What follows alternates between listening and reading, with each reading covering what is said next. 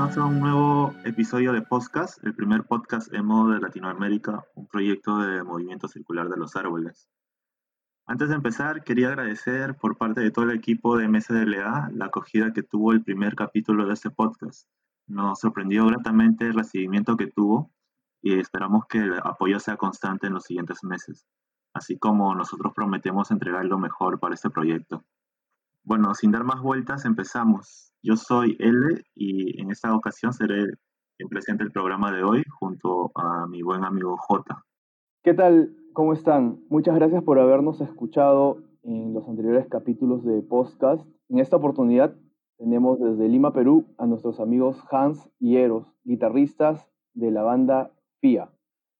Hans es uno de los fundadores de FIA, una de las bandas vigentes dentro de la escena post-rock, o delaycore, como a ellos mismos les gusta llamar, aquí en Perú.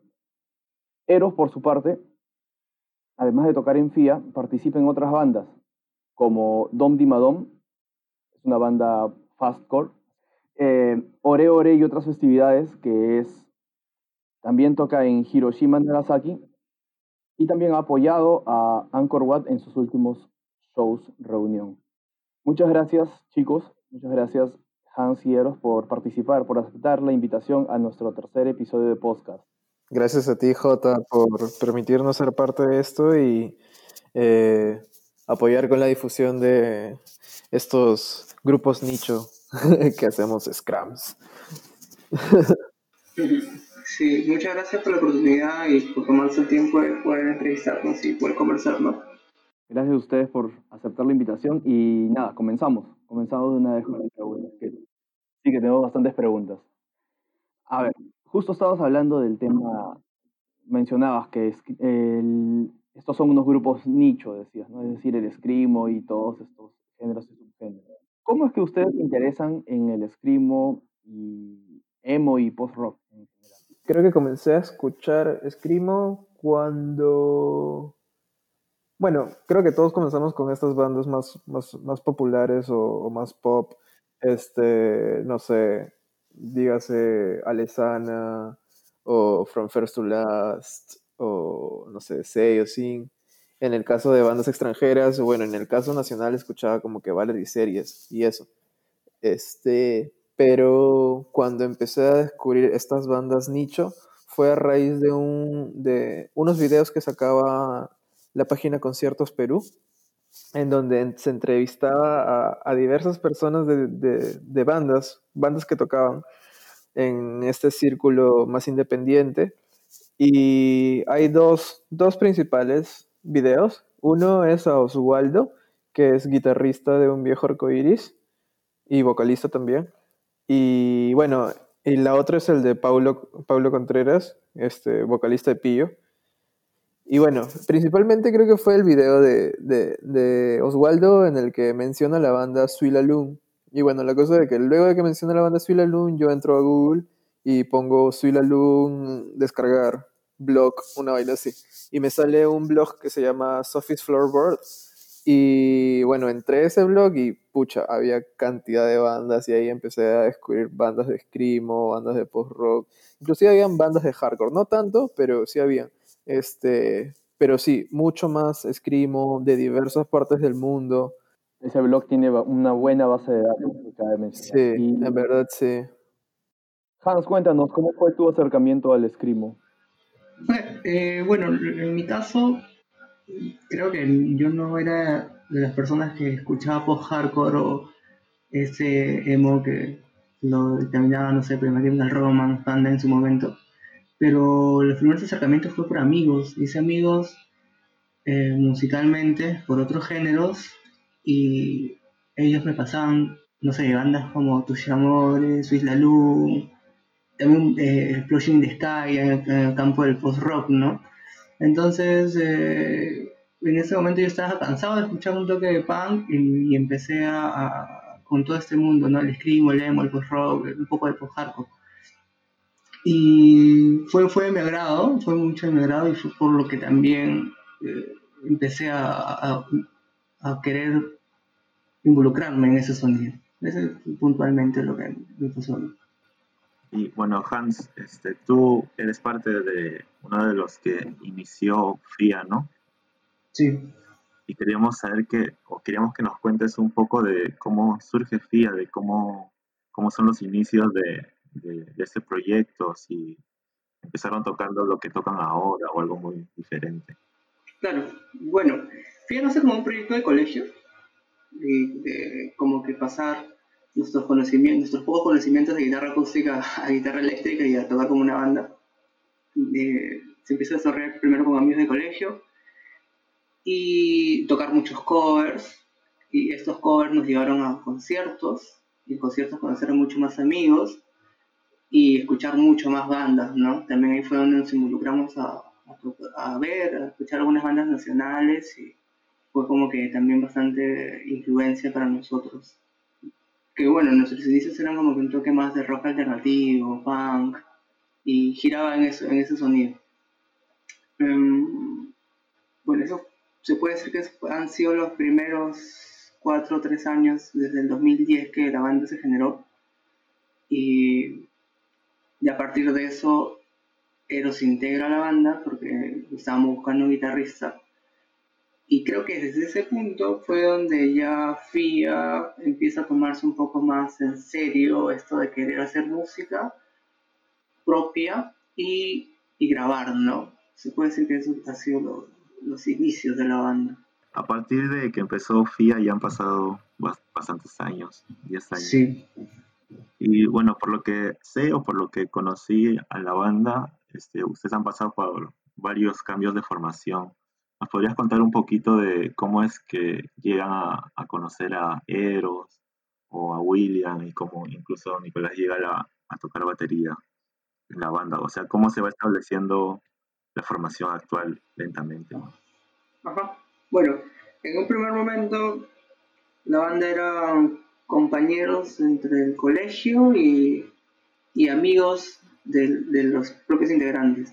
Por X razones se fueron yendo algunos y llega un punto en que no, no faltaba un guitarrista. Y yo previamente había hecho amistad con Eros, así casualmente, porque fui a un, llegué a un concierto, había dejado mi guitarra en, el local y cuando llegué vi que un patita tenía mi guitarra usa, usándola, ¿no? Y no me había pedido permiso ni nada. Y cuando bajó, eh, me la entregó y ahí como que, como lo sentí buena vibra, nos pusimos a conversar, nos pusimos a hablar de música y, y empezamos a entablar una relación amical. A partir de eso empezamos a conversar, a pasarnos música y fue donde coincidimos en algunas bandas. También coincidimos en las ganas de querer tocar, ¿no? De hacer música, porque Eros en ese momento no tenía ni una banda formal y quería hacer música y yo, yo necesitaba un guitarrista, entre comillas. La banda necesitaba un guitarrista. Seguíamos con un bajista llamado Ademir, pero por X razones Ademir empezó a no tener tiempo por trabajo, por estudios, y fue que como previamente yo conozco a William por otro amigo en común y decidimos hacer un proyecto. Eh, nos juntamos para poder tocar y fue donde ahí creamos esa canción llamada Al final todo muere.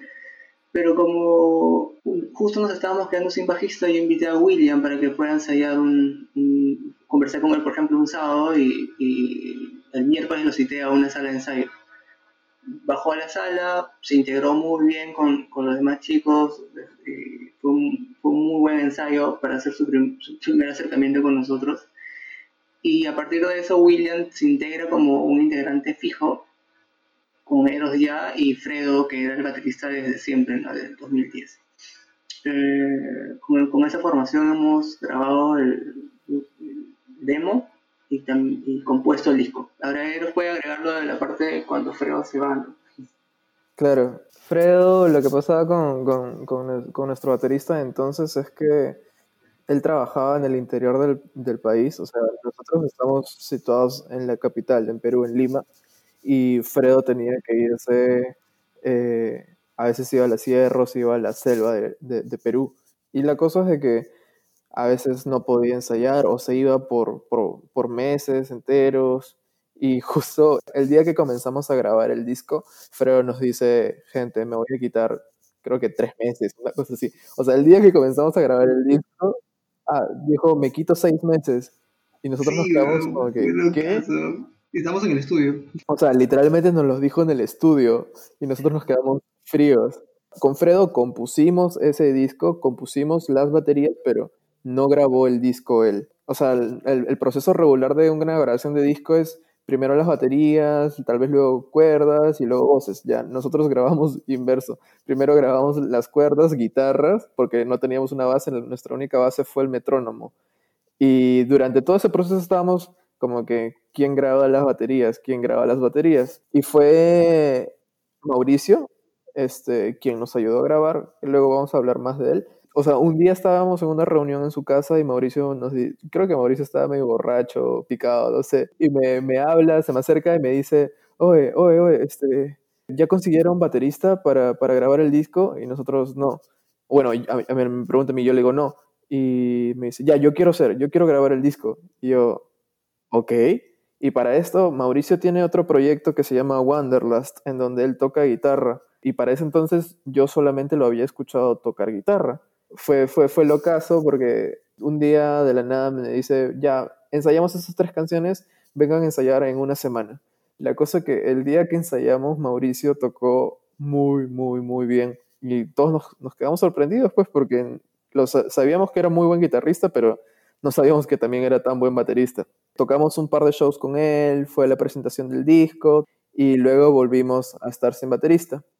Y bueno, estábamos buscando quién podría ser y para esto, cuando yo entro a FIA, yo entro reemplazando a Nicolás.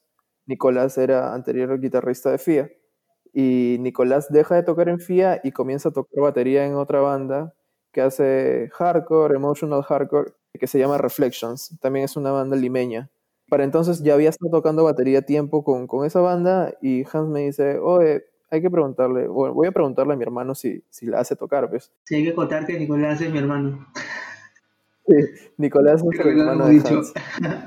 Y eh, yo ya había tenido una banda con él antes de tocar en FIA, este, y bueno, ya es el hermano de Hans, ya había como que cierto nexo. Así que las cosas fluyeron muy, muy bien y así es como se consolidó la formación de FIA. Puedo agregar que Nicolás reemplazaba a Fredo cuando se iba de viaje, porque cuando tenía trabajos, a veces nos colaba y Nicolás nos reemplazó, como, reemplazó a Fredo como que en dos shows no más de dos shows creo, entonces ya tenía como que una onda, nos había apoyado, había ensayado con nosotros, ¿no? Pero no era un baterista formal en ese tiempo. Y, ahí ocurre toda esta, esta oportunidad que se puede integrar en la banda, ¿no? Y bueno, fue más o menos para el 2018 en donde comenzamos a componer con, con, con, Nicolás y bueno, esa es la formación que se mantiene hasta el día de hoy. Y creo que es ya la, la formación final, si es que ocurre una formación nueva, como, bueno, si es que ya alguien se va, ya creo que las cosas ya no, ya no seguirían de la misma manera. Sí, final, final, final. Sí, si ya alguien se va, ya, ya fue, ya. Buena banda, sí, de verdad. Como que ya muchos cambios, así lo sienten ustedes, algo así. Como que ya demasiada gente está pasando. No, no tanto es eso, simplemente que no sabemos quién podría integrarse de repente a la banda. Es que, aparte de, de tocar, de sentirnos cómodos tocando los cuatro, somos amigos, ¿no? Y integrar a una persona diferente es muy complicado y que también esté comprometido con el proyecto, entonces, así conversando con ellos en un momento, entre bromas, es como que quedamos, es que uno de los de nosotros se retira de la banda, la mejor decisión que vamos a poder tomar es eh, que hay que, y obviamente podemos seguir haciendo música. Yo y Eros, yo y Nicolás y Eros, o yo con William, pero bajo otros nombres, ¿no? Ya con otros, de repente como uno, u otro integrante. Habiendo tenido tantos cambios, se me viene en la cabeza de que también han habido cambios musicales, ¿no? Es decir, antes de que ustedes saquen el, álbum que ustedes están mencionando, antes ustedes eh, tenían, tenían demos y antes de demos me imagino que solo, solo ensayaban y tal, ¿no? Entonces me gustaría que podamos hablar un poco de eso, ¿no? De los cambios musicales que han tenido desde que comenzó la banda hasta ahora que ya tienen el disco. Wow. A ver, ya primero yo voy a dar mi punto de vista y luego habla Hans. A ver, creo que al inicio, o bueno, yo escuchaba bastante punk y hardcore y creo que si bien las composiciones tenían toques emos, tal vez los acordes que hacíamos hacían de que, pucha, no sé, sonara medio, medio punky la cosa, pero también toquesemos o cosas así. Pero creo que a lo largo del tiempo hemos ido escuchando cosas diferentes, o sea, inclusive no necesariamente ligadas al emo, porque actualmente estamos probando con, con, otros géneros musicales, no simplemente quedándonos con el clásico sonido emo, sino yéndonos por otros ramas. Creo que la, la evolución ha sido bien drástica. Canciones como Carlos o el intro de nuestro demo que era Mi perro se llama Triángulo por sus orejas o algo así, son como que más alegres. Actualmente estamos probando con cosas más oscuras, pero que no necesariamente, o sea, tal vez en lo musical podría ser oscuro, pero no sé, son conceptos nuevos que estamos intentando probar. Previo a tu llegada era, era punk, punk y alternativo. Pero también como precisamente empecé a escuchar un poco de bandas nacionales, por ejemplo en el caso de Simón vs Donka, que es una banda peruana, y cuando sacó el Solara y lo escuché fue como que creí que era una banda gringa y al final eran peruanos y fue como que también influenció mucho porque empezamos a sacar covers de ellos y Eros también se integró en, justo en esa etapa, ¿no? Empezó a tocar algunos covers con nosotros, pero Eros era como que ingresó a la banda y quería tocar canciones propias. Bueno, eso es X. Y empecé a escuchar Duke, eh, no sé, bandas pero eh, Procrastinación 1 y 0, Un viejo arco iris. Y ese sonido propio, de repente ni siquiera sabía qué género era en ese, en ese instante, pero esa, ese, esos tipos de riff, ese tipo de intensidad, esa forma de cantar, esa forma de, las velocidades que tenía, me, a mí me gustó mucho, me, me, llamó mucho la atención. Y al conocer a Eros, él también tenía toda esa... Él escuchaba esa música. No, éramos parte de la escena directo, pero él escuchaba esas bandas y fue como que fue un match ¿no? musical. Y, aparte cuando empezamos a hacer propias, cuando empezamos a hacer propias, eh, eh, que queríamos sonar de esa forma, ¿no? uno cuando crea siempre busca referencias. Empezamos a hacer como, como dicen Nemo, pero con un poco de riff felices, recién experimentamos con, con los acordes y a tocar juntos. El disco también se con, o sea, cerró como toda esa etapa ¿no? de conocimiento era como que una onda más post con un poco rápida, con, con, ambientes. Ahí empezamos a introducir un poco de ambiente, los delays, los reverbs. Fue una etapa chévere que sentimos que ya, ya la cerramos.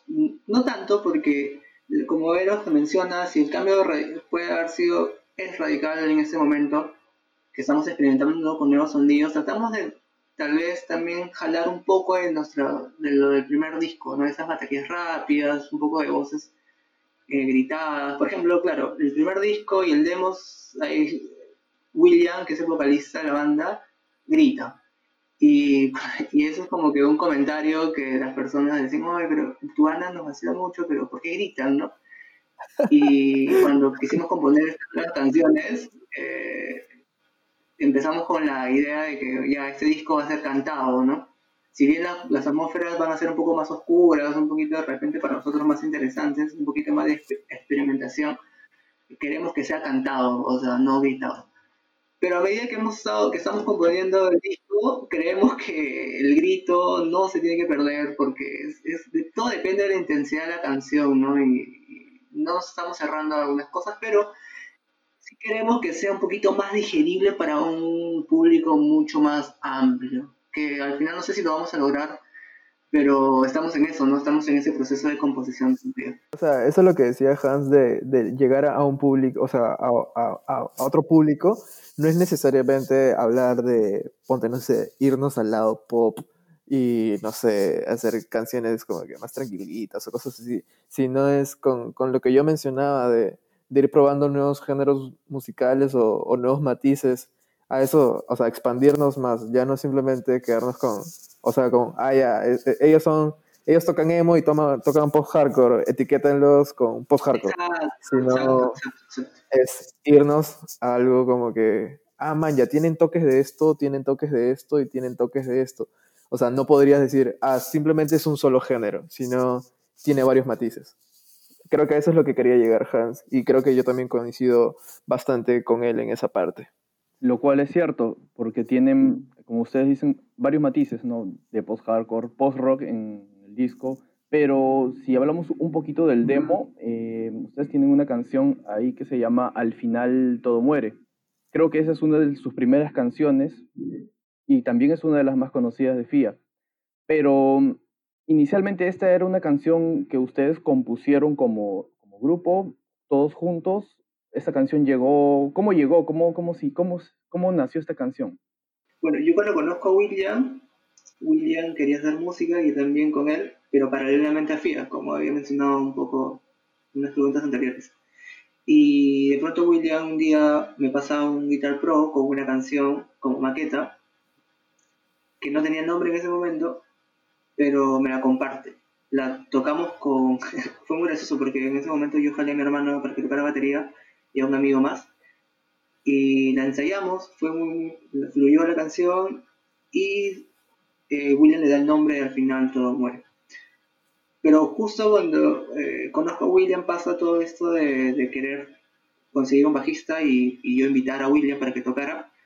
Eh, decidimos los dos que esa canción que él había compuesto para una banda paralela a FIA, mejor se integrase ¿no? a, este proyecto y podamos trabajar con Fredo y con Eros y sea parte de FIA. Entonces, en un primer momento, con William y, conmigo, tenía, era una versión. Con FIA Demo es una versión. Y luego de que empezamos a ensayar, se convirtió en otra, en una nueva versión que fue la que está en el disco.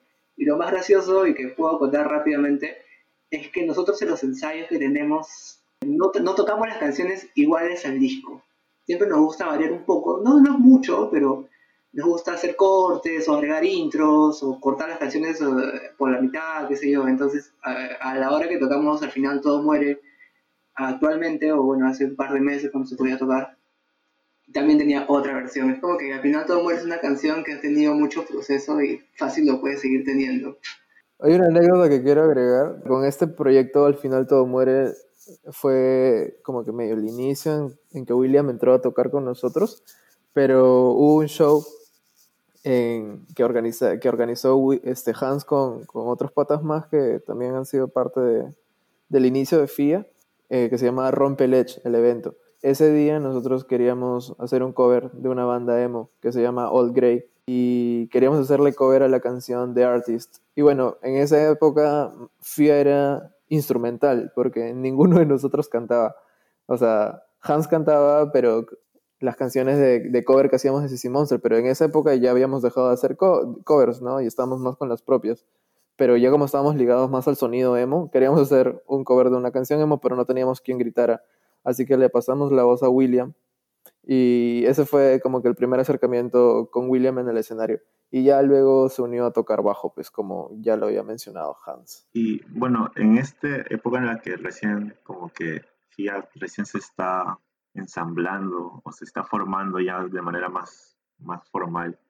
Este, por el año 2014 es que publican su, su primer demo, que se llama, este demo no se llama demo porque todos los demos se llaman demo, ¿y ahora qué? Que estaba formado por tres canciones instrumentales y tres canciones que mezclan este sonido como escrimo, con un poco de quizás por rock por los delays, pero también con bastante influencia punk que mencionan ustedes, ¿no? ¿Nos podrían contar un poco de, cómo fue la situación de la banda mientras, mientras crean este demo? Claro, este demo consta de seis canciones, como ya habíamos mencionado. Dos de ellas eran canciones de la época anterior a, que entráramos William y yo. Estas dos canciones eran Carlos y Yo ya no existo. Carlos creo que sí se mantuvo tal cual está, este, ellos la habían ya compuesto. Eh, yo ya no existo, sí varió un poco. En la parte final, cuando yo entro, estábamos repasando cuerdas con Hans y, y, salió este, la canción final, por así decirlo. Igual, igual, claro, como Hans ha mencionado, las canciones siempre han mutado, han mutado a través del tiempo. A veces decidimos tocarlas de alguna manera y otras no. Pero bueno, esa canción quedó ahí.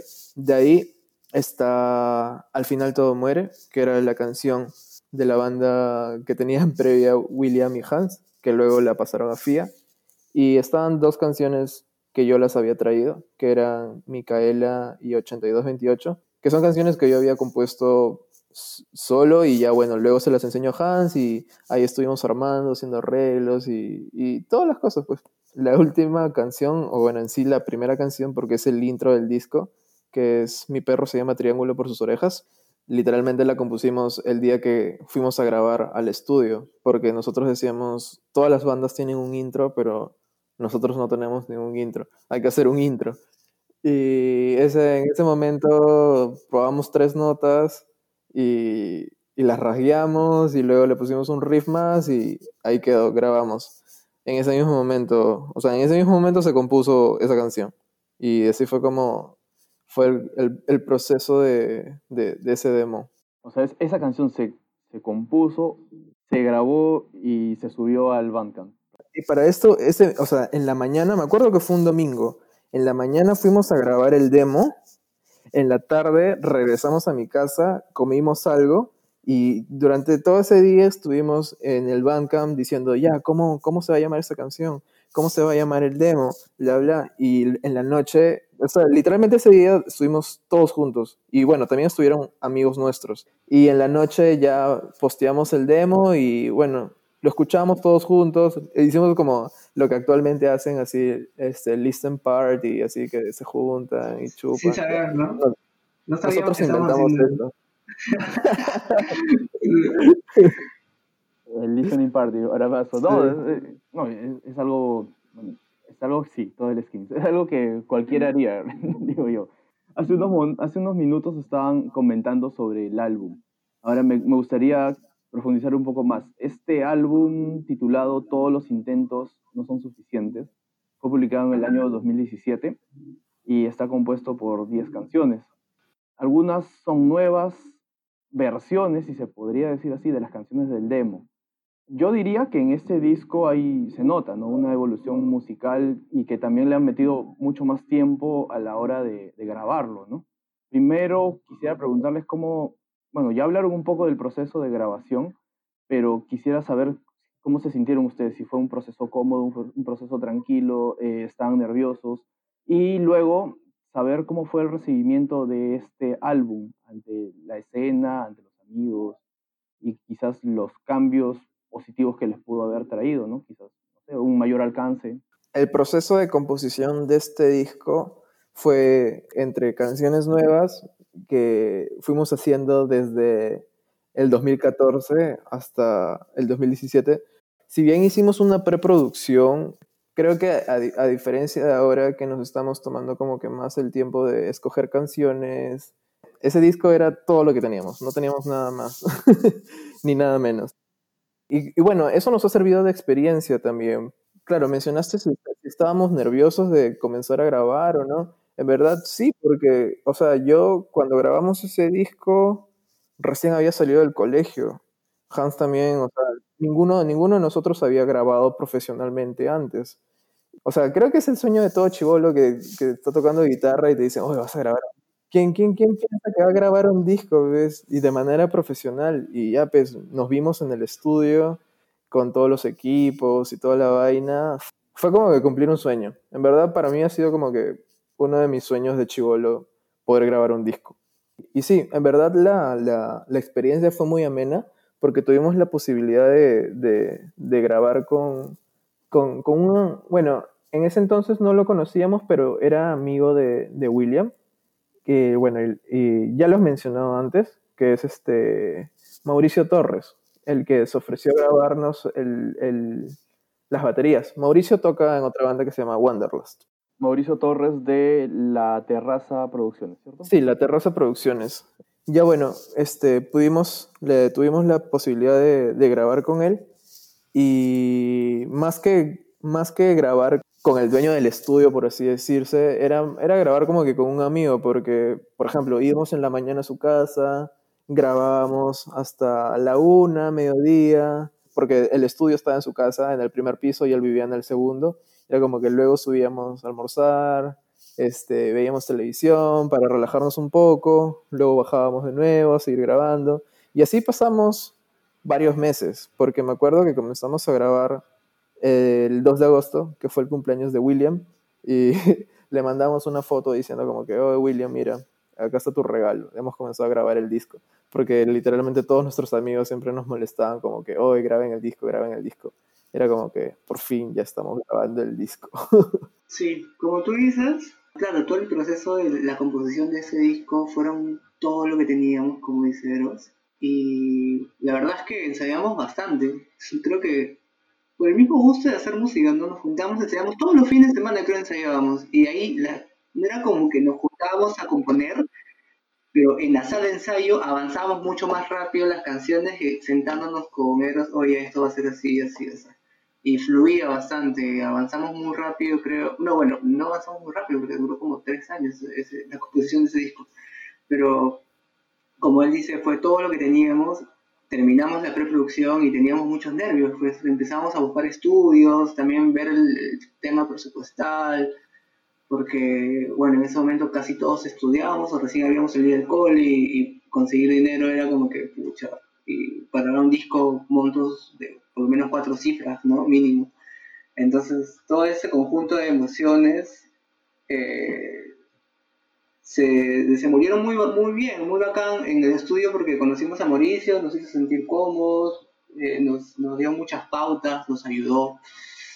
Y lo que también puedo decir, puedo agregarle es que lo bueno de tocar en FIA con, en ese momento y hasta ahora es que siempre nos ha gustado, no nunca nos hemos cerrado como que la canción queda así y ya está, ¿no? Si bien el disco lo hemos grabado directamente de esa forma y quedaron las canciones puestas como, como, se grabaron, siempre tratamos de, de, cambiarlas, de seguir experimentando, entonces ese proceso de composición de ese disco y lo que estamos haciendo siempre es muy interesante, nunca nos cansamos de tocar las canciones que ya tenemos, ¿no?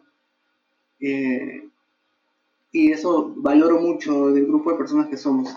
Y respecto al recibimiento, eh, bueno, como, como Eros menciona, eh, fue muchas personas en el proceso de que tocábamos en vivo con nuestro pequeño demo que recién teníamos, nos decían, oye, graben un disco, ¿no?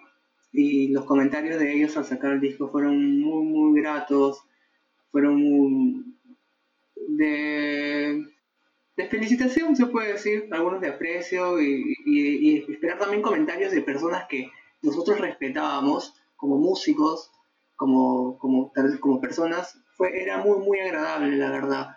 Em, recibíamos comentarios de bateristas, de guitarristas de bandas que nosotros sacábamos covers y, y ese proceso era como que muy, muy chévere, ¿no? Nos motivaba a seguir haciendo música. Y bueno, respecto a todo el tema de impacto de FIA en, fuera de Perú, bueno, creo que ellos está un poquito más al tanto de eso porque yo soy menos, menos eh, interesado, creo no, no, no interesado, sino como que él me cuenta y a mí, yo me emociono un montón, pero la primera persona que le llega la noticia es a Eros, ¿no? Y él me lo cuenta. Pero Eros puede agregar cómo fue todo eso. Sí. Claro, creo que el, el, los cambios, o bueno, todo el recibimiento cuando salió ese disco, este, fue, fue, fue, fue bien inesperado, porque, claro, tú sacas tu disco y ya, bueno, el, primer círculo del que esperas que llega eh, o sea, el que esperas que llegue es el, es el más cercano. O sea, tus amigos, la gente que te ve en los conciertos, o sea, tu escena local, por así decirse. Este, pero así como, o sea, los estuvimos posteando, del, luego lo estuvieron reposteando este, sellos amigos, tiendas de discos, de Lima, obviamente. Este, pero poco a poco, o sea, nos llegaban mensajes nos decían como que qué chévere, este, bajen a tocar a Colombia, este, vengan a otros países y así, así, así. Entre tantos, o sea, no simplemente fue a Latinoamérica, sino también a, la, a, Norteamérica, a Europa, Asia. Y entre Europa, le creo que, o sea, uno, una de las cosas, porque ya luego vamos a hablar de las ediciones físicas, que ni bien sacamos el disco, nos escribieron Miss the Stars, o sea, es un, como un sello, organizan conciertos, es de, un festival en Europa, de Escrimo básicamente, para ser parte de, de, un compilado, del compilado de, que iban a sacar en, ese momento. Y en verdad como que en Mis Stars están, o sea, han tocado bandas que, que admiramos, no sé, Loma Prieta, pucha, o sea, hablar de todas las bandas que han pasado por ahí es, interminable, o sea, bandas que admiramos.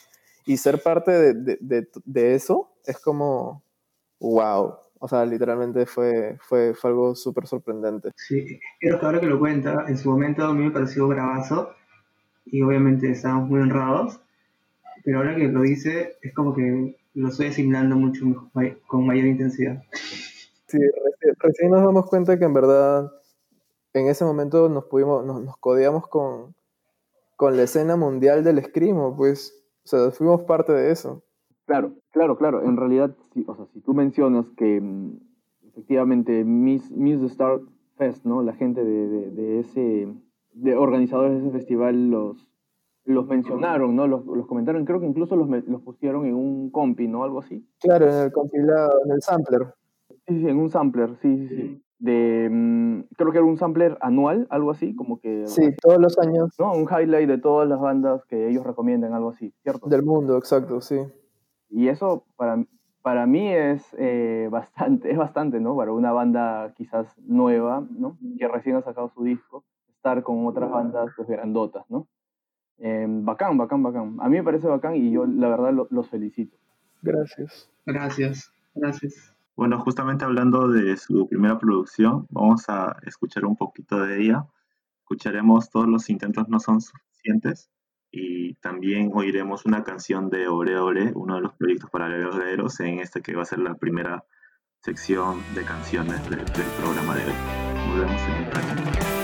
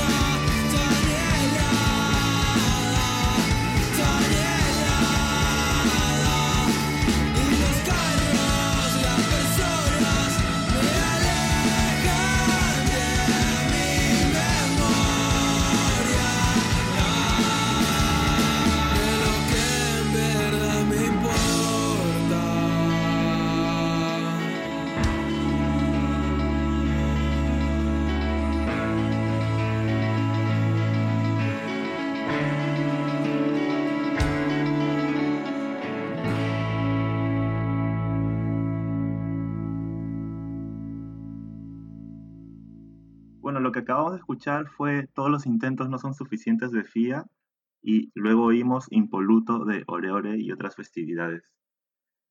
Bueno, luego de hablar un poco del lado técnico de, su primer disco, quería adentrarme también un poco en el lado más, más artístico que implica todo esto, ¿no? Las canciones de FIA tienen una carga bien, bien introspectiva, tienen como temática eh, bien recurrente la, impotencia y la decepción en, un plano bastante general.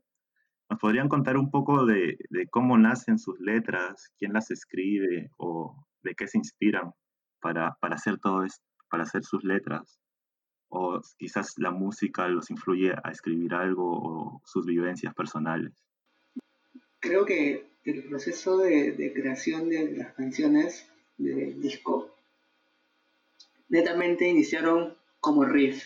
Como riff siempre las canciones se terminaban instrumentalmente y luego el proceso de, de, de creación instrumental veíamos y evaluábamos si que podía tener letra o no. Y curiosamente, en el disco, que fueron 10 canciones, 5 tienen letra y 5 no. Espero no equivocarme, pero creo que es así. Em, bueno, los riffs, parte eran riffs que, que teníamos personalmente y otros que se trabajó como banda por ejemplo, el caso de, Negro, que fue un riff muy, muy, muy bonito que nos trajo, que puede acotar más o menos como en la connotación en la que la compuso. Eh, riff, por ejemplo, como de todos los intentos, como el de miedos, egoísmos que los trajo William, con esa, esa intensidad, esa, esa, textura más, más post-hardcore. Eh, riffs de Yo no existo, que tienen, que con yo y Eros, Eros y yo empezamos a, a componer esas armonías, que nos gustaba hacer mucho, nos gustaba hacer guitarras, eh, desde que iniciamos a componer el disco no queríamos hacer como una guitarra, una primera guitarra y una, y una melódica, no una que haga riff nada más. Bueno, creo que también todo este sonido que escuchamos se basa en eso, ¿no? No, no existe miembro principal en la banda, no todos pueden aportar de igual modo. Entonces nos gustaba explorar, ¿no? Explorar ese, esa introspección, que los riffs nos hagan sentir cómodos, que nos hagan expresar lo que queríamos. Era una combinación entre frustración, entre mucha energía propia de la edad tal vez, y, calma. A veces no, no nos gustaba, o sea, tenemos pasajes de, calma en, las mismas canciones como en, negro, en todos los intentos, en miedos. Siempre hemos tratado de, de, mantener un equilibrio en nuestras composiciones y de cierto modo lo hemos logrado y es algo que nos, nos, nos da mucho gusto escuchar. respecto a letras, la verdad es que yo no he compuesto en una letra, el que se agarró, agarró esa posta fue William, que la verdad es que compone letras muy, muy, bonitas. Él llevaba, o sea, ensayamos la canción un día y decía, oye, esta creo que le puedo meter letra. Y ensayamos la siguiente semana y me decía, oye, he hecho esto. Y la cantaba y, pucha, la verdad es que nadie se negaba que la aplicara porque en el primer ensayo nos gustaba mucho y era como que William era el más el que se encargaba de las letras. Y casi nadie criticó esa postura porque nos parecía muy bien expresaba expresaba muy bien lo que sentía y lo que sentíamos nosotros. Pero sí eh, por lo, por lo poco que puedo hablar por él creo que él también se basaba mucho en, en esa en esa tensión no en esa vida adolescente en que estudias y trabajas y hay cosas que, se escapan de tus manos y que tienes que asumir y los trataba de transmitir en, las letras, ¿no? Es lo que también me gustaba mucho de William y por qué, y porque también me gustó que se integrara a la banda, ¿no? Claro, muchas de las canciones que luego las toqué con Fia son canciones que he compuesto como que, puff, cuando estaba en el colegio, cuando, cuando comencé a tocar guitarra tal vez. Y Negro es, es la, fue la primera canción que compuse en toda mi vida. Y creo que básicamente yo componía cuando estaba triste. Por eso ahora no compongo nada, porque, porque no soy triste. feliz. sí, soy feliz. Ahora soy feliz, por eso ya no compongo nada. pero bueno, a ver, esa canción Negro, claro, bueno, Negro era, era mi perro, pues. Y esa canción la, la nombramos justo cuando una época en donde mi perro falleció. Pero bueno, esa sí. La cosa es de que luego ya las otras canciones, sin respuesta alguna, que son riffs un toque más punkis, pero también manteniendo la esencia emo. Hay una canción que es bien curiosa, que es la última del disco, que se llama Ensayo y Error. Creo que nunca la tocamos, nunca la tocamos, no la tocamos, solamente la hemos tocado creo que una vez en vivo. Cuando presentaron el disco. Sí, exacto, sí, sí, de ahí nunca más. Fue una canción que sufrimos para grabar. ¿Y por qué hay canciones que no tocan mucho? ¿Por qué hay canciones que no, no las están tocando tanto? Con esa canción en específico, creo que no la tocamos. Uno, porque no la ensayamos hace demasiado tiempo. Dos, ya no me sale la guitarra. ¿Qué fue? Involucionando, ¿no? Sí, involuciona. Involuciones. Pero, o sea, no te sale porque es, o sea, son acordes complejos. Es que es más rapidita, o sea, en verdad esa canción es como que se aleja un poco el sonido de FIA porque no es tan emo, sino es más como que punk y punteitos rápidos. Una etapa de FIA. Era cosa que nos gustaba. Sí. Fue esa época en donde te, les, mencionamos antes de que metíamos todo lo que teníamos y no elegíamos. Ya fue esa época en donde metimos canciones que tenían más, más onda punky, otras más emos, otras más post-rock, otras más post-hardcore que eran las que traía William. Y fue como que un, un popurrí de diversos géneros. Y eso fue el producto final del disco. Si puedo agregar, por ejemplo, esa canción, en, un primer momento, cuando la, la, creamos, le pusimos la de Millones y era como que una analogía a Millones de Colores, que es una banda peruana que nos gustaba mucho, por el hecho de, que eran esos riffs y esas octavas y era rápida y todo eso. Entonces, siempre partían de cosas que nos gustaban, pero que tal vez no era el camino definitivo que íbamos a seguir. Entiendo. El álbum fue editado en Perú en formato CD por eh, Antirudo Records y en Alemania eh, fue editado en formato de cassette por Flamingo Noise Records. ¿Cómo surgió la oportunidad de editar el álbum por cada uno de estos sellos? Cabe mencionar que ambas ediciones ah, están, están bien chéveres. Bonito, aún. Pero cuéntanos cómo surgió esta, eh, cómo, cómo, surgió el, el contacto, ¿no? Creo que, ya, primero hablemos del disco, que fue el primero que salió. El disco fue a cargo del sello Antirudo Records, que lo maneja nuestro amigo Alonso García, también más conocido como Mula. Yo a él lo conocí, lo conocimos porque los invitamos a tocar en, al primer aniversario de FIA. Y bueno, a partir de ese entonces se fue formando una amistad. Y la cosa que Mula empezó a bajar a nuestros shows, nos pasaba la voz de vez en cuando y cada vez que podíamos tocábamos en algún show que él organizaba. La cosa es de que fue un show en Hensley, Monterrico, recuerdo, en donde luego de que terminamos de tocar, Mula se me acerca y me dice, oye, tenemos que hablar. Y yo, ah, ¿qué fue? me dice que claro, me palteé. Y bueno, al rato me vuelve y me dice, oye, quiero sellarlos. Y yo, ¿qué? Y me dice, sí, quiero sacar su disco en físico. Pucha, en verdad, este, ser parte de Anti-Raw Records, o sea, de cierta manera entras a un colectivo de bandas, o sea, bandas que nosotros admirábamos, bandas con las que comenzamos a tocar, bandas este, o, que empezamos a escuchar, no sé, Plug Plug, eh, Millones de Colores, que no sé, Monsters Donka, Luis Guzmán, De Muertos, o sea, cantidad de bandas que, que, nosotros admiramos un montón y, y, que nos digan para ser parte de eso como que era también súper alucinante. Y bueno, fue, eso fue en, meses antes de, de, cosa cuando ya estaba estrenando el disco y bueno, luego salió en físico, gracias a Anti-Raw Records. Lo otro que fue de este, la versión cassette de Flamingo Noise, en verdad antes de que salga en, en cassette, iba a salir en vinilo. ¿Qué pasa? Cuando nosotros estrenamos el disco, eh, que habíamos que mencionado de que nos escribieron de diversas partes del mundo, había salido bajo el nombre de Anti-Raw Records. Y Anti-Raw Records le llega un mensaje. Y de la nada Mula me llama por teléfono y me dice, Eros, ¿has revisado el chat de FIA? Y yo, no. Me dice, mira los inbox, mira los inbox, por favor, ahorita. Y yo, ya, ok.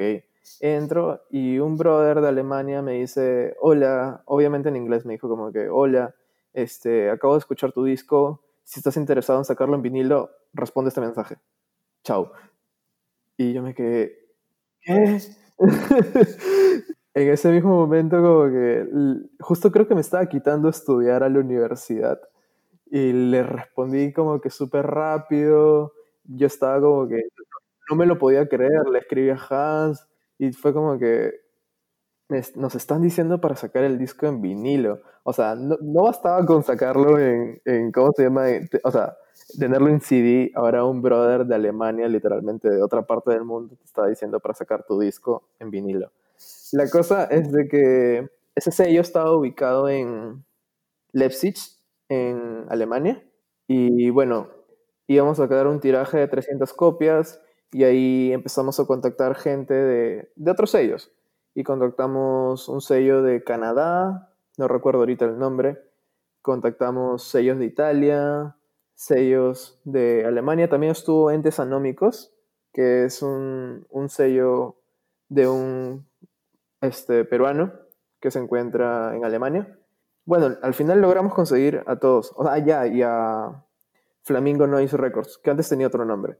La cosa es de que por motivos no se pudo dar esa edición en físico, pero de todas maneras, eh, nuestro amigo de Flamingo Noise Records nos dijo que quería sacar de todas maneras algo de la banda, porque de verdad le gustaba.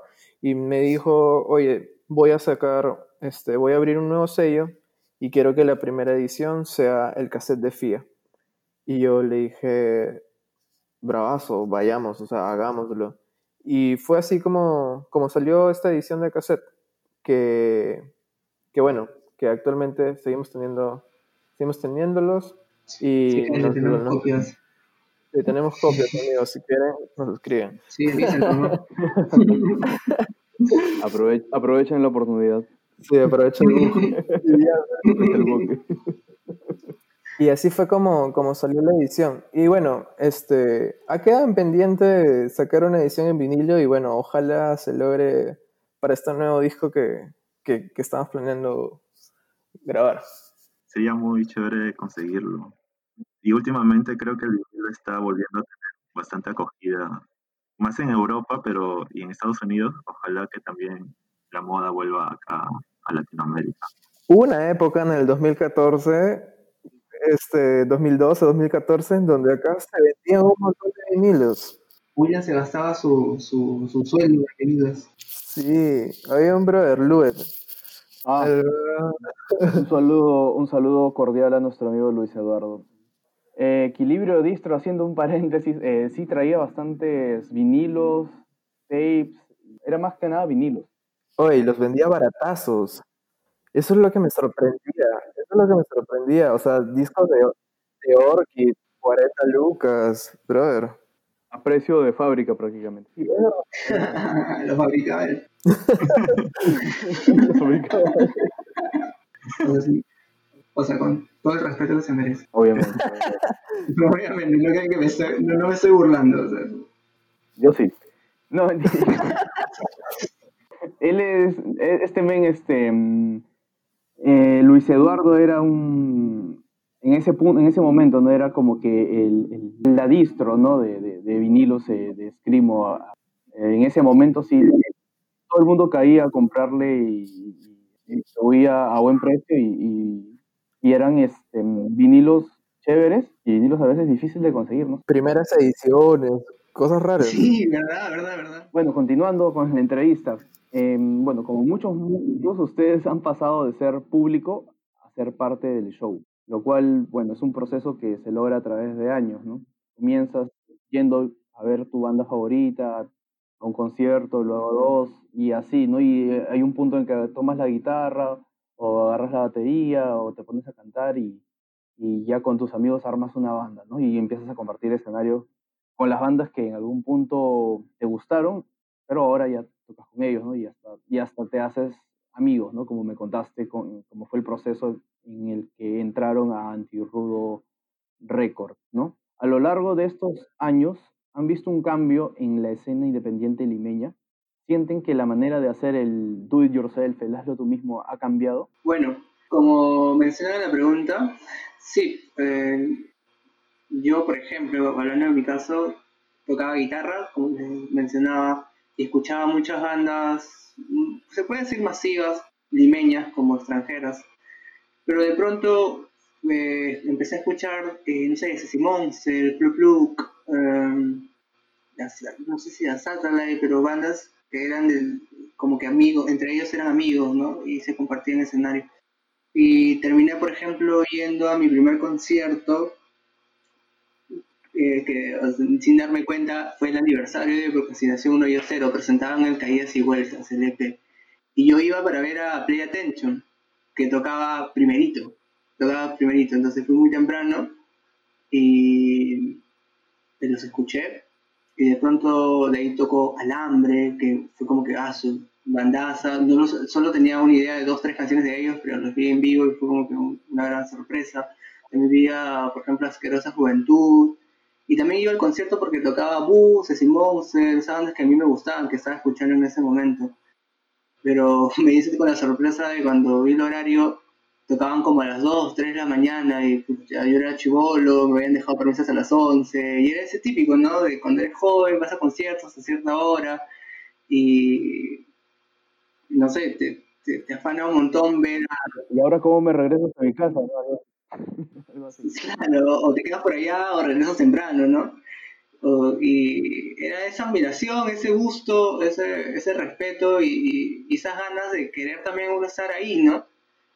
Eh, empecé a ir a más conciertos, a conocer más amigos. De ahí cuando conocí me enteré que también él iba a conciertos y, y eh, indirectamente nos hemos cruzado en algunos, pero no éramos amigos. Con William también nos hemos cruzado en, shows y no, no, teníamos idea que íbamos a formar parte de una banda después, pero eso fue lo agradable, ¿no? De, de ser público a, a poder también hacer tu, tu banda, hacer canciones y, el, gusto fue mayor cuando organizadores de esos conciertos nos pasaban la voz para abrir algunos shows. Hemos tocado, hemos tenido el gusto, el gran gusto de tocar en, el Partido Socialista, que es, es, un local que tiene mucha historia y podríamos hablar horas acá.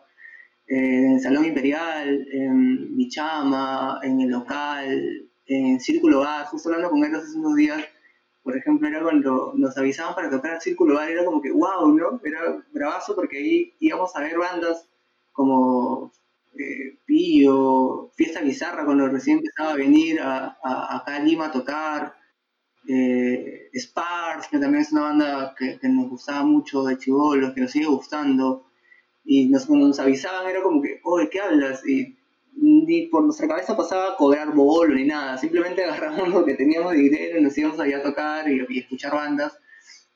Y el proceso fue así, ¿no? Siempre que nos avisaban a un nuevo local, donde nosotros íbamos, íbamos a ver bandas y nos decían para, para que tocáramos, era como que una gran noticia y nos emocionaba mucho.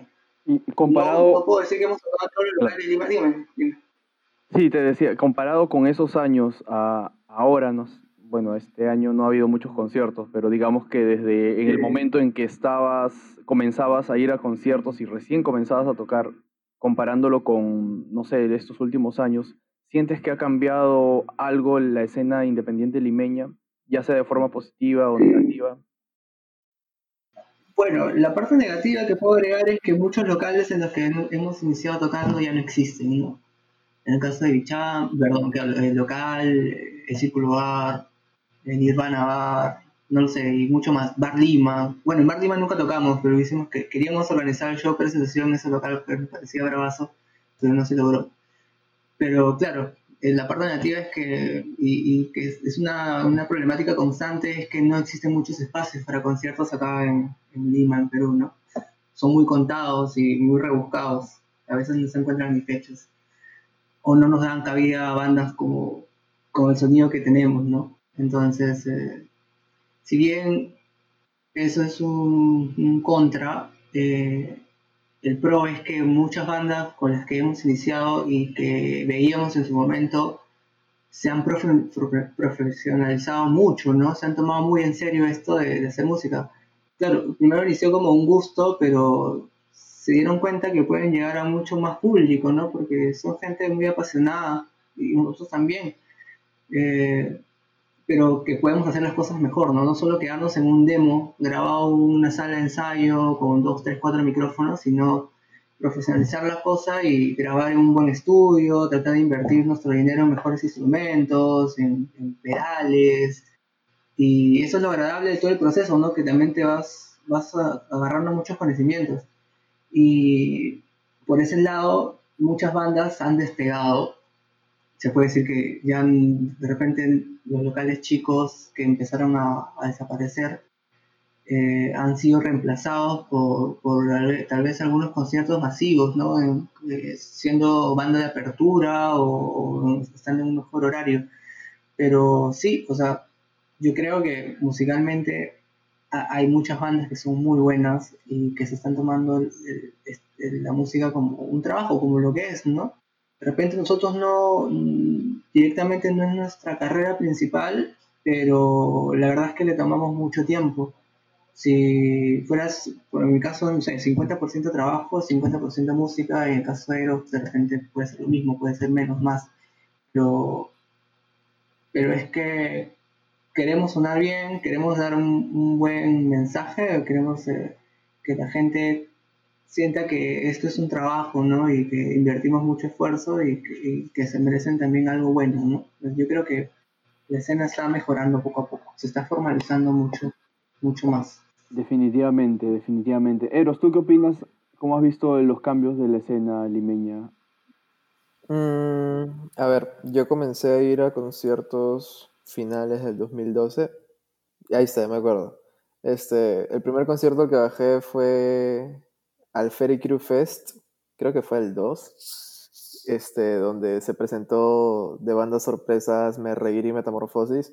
Y también tocó en Corwat, banda con la que años después tocaría. La cosa es de que fui, vi cómo era toda la experiencia y dije, brother, esto, esto es lo que no sabía que estaba buscando, pero lo encontré y no me quiero largar de esto.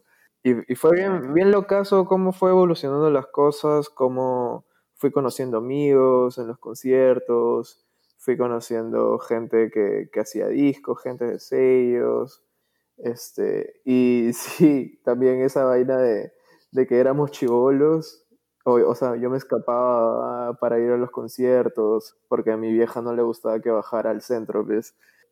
Claro, luego ya, ya entre, empecé a tocar y ahí conocí mucha más gente. Gente que ya ha dejado, o sea, gente que crece, gente que tiene, que tiene otras prioridades y, y se van alejando de, de, esto que llamamos escena, ¿no? O sea, amigos que, que no sé, tienen hijos o prefieren estar en su trabajo o simplemente desaparecen. Hay gente que en verdad no sabemos en qué está, pero a veces, o sea, sí los recordamos. Creo que esa es una de las cosas que he visto que ha cambiado, gente que va desapareciendo, gente que va dejando y quienes nos mantenemos, pucha, seguimos haciendo bulla como se puede. Luego hablaron del, del DIY y cómo, cómo, cómo ha cambiado esto. Creo que la tecnología nos ha permitido, de cierta manera, ser más autosuficientes, en el sentido de que, por ejemplo, ahora es más fácil grabar, porque tenemos dispositivos, uno puede sacar una, un disco, o sea, hay gente que graba sus discos con su celular y los suben en Spotify y es como que, wow, o sea, hay, hay, hay, muchos pros a nuestro favor, simplemente creo que hay que saber cómo usarlos.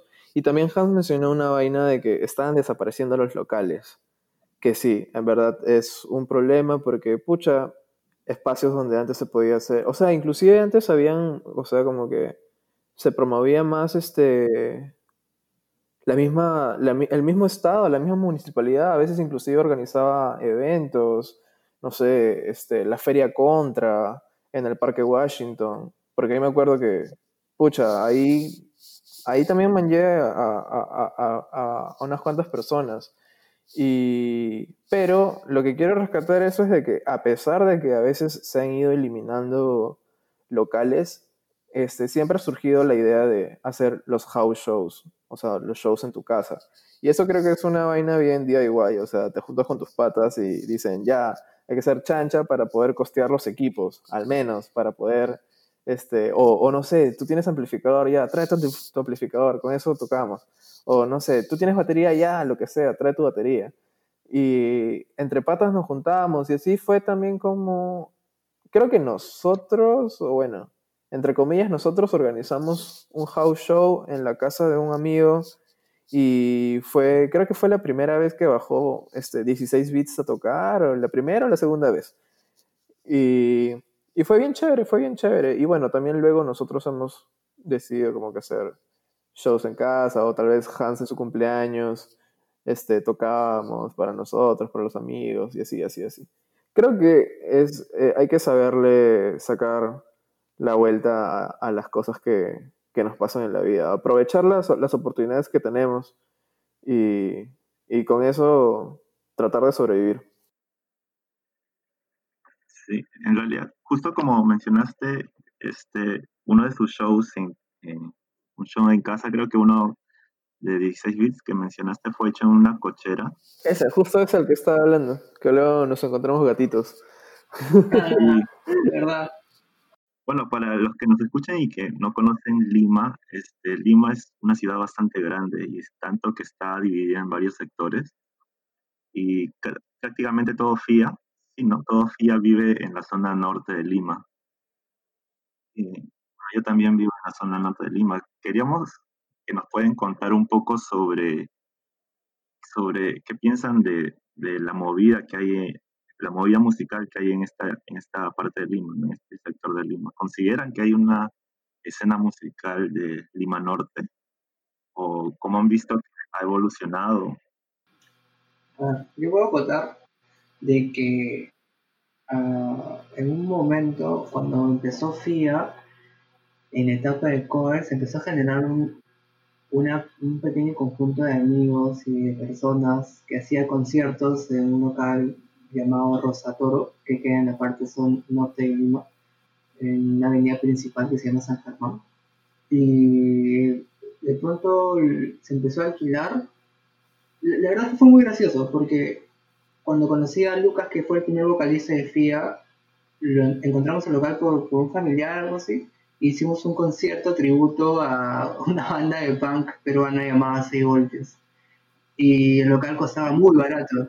Costaba 150 eh, soles, creo, y no te pedían ni adelanto, algo así. Entonces, había personas que buscaban local y como en Lima Norte no había casi nada, dijimos, oye, tú conocemos un local en San Germán que cuesta muy barato. Y la gente empezó a alquilarlo, a organizar conciertos, a llevar más gente, a llegar al punto de que todos los fines de semana había un concierto sea de, la, de, la, escena en la que nos movíamos, o de escena metalera, o de escena de rock alternativo y, variantes. Y fue un, fue un, par de años, creo que no fue más de dos años, que, que estuvo muy activado e, ese local, hasta que hubo quejas de los vecinos y local ya no se pudo alquilar para conciertos. Claro, eso queda en San Martín de Porres, que, es, la parte, es un distrito de la zona norte de Lima. Después de eso hubo como que un gran apagón de varios años de movimiento acá en Lima Norte, pero puedo agregar de que están generando iniciativas, tanto por ejemplo de estos amigos que también son de San Germán que eh, han nacido un sello creo, productora que se llama Clave Records, que son jóvenes de no sé, creo que 20 años, 21 hablando ya que yo tengo 26 eh, que están haciendo bandas y están eh, armando sus estudios en casa y organizando sellos para poder hacer más movimiento, ¿no? Y eso me parece súper, súper bacán, que, que no solo de repente las personas que han iniciado en esta gestión tengan que seguir la, con, con esta, ¿no? Por, por, diversas razones, uno no puede estar siempre ahí, eh, pero que otras personas quieran hacer lo mismo desde cero es una iniciativa muy, muy respetable, ¿no? Eso es lo que podría llevar a cabo y cuando no sé si tengan como que más cosas que agregar. Claro, eh, eh, es verdad. Yo llegué al final de, de, toda esta cuestión de Rosa Toro, este, este local emblemático en San Martín de Porres, que es, o sea, y este local es curioso, queda una cuadra de la casa de Hans y queda cuatro o cinco cuadras de mi casa. Sí. Este, y sí, es verdad, hubo un apagón en, en la zona norte de Lima, y, pero sin embargo, o sea, hay, hay, había, o sea, en, en este local, Rosa Toro, había un festival que se organizaba, que se llamaba el San Martinazo.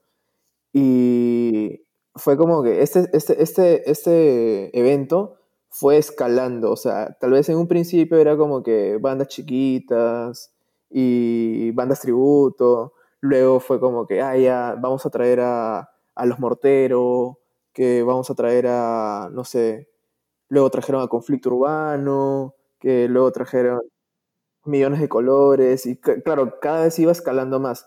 Y me acuerdo que iban a hacer el San Martinazo, creo que era el más grande hasta ese entonces, fue el 3, y un día antes cancelan el show, porque la señora del local dijo no, ya no, ya no van a tocar, este, porque los vecinos se quejan y que bla, bla. Y justo ese mismo, el día siguiente, como que la gente estaba súper triste. La cosa que para el mediodía dijeron, gente, el show se va a dar de todas maneras. Y lo pasaron para Independencia, que es un distrito aledaño a San Martín de Porres.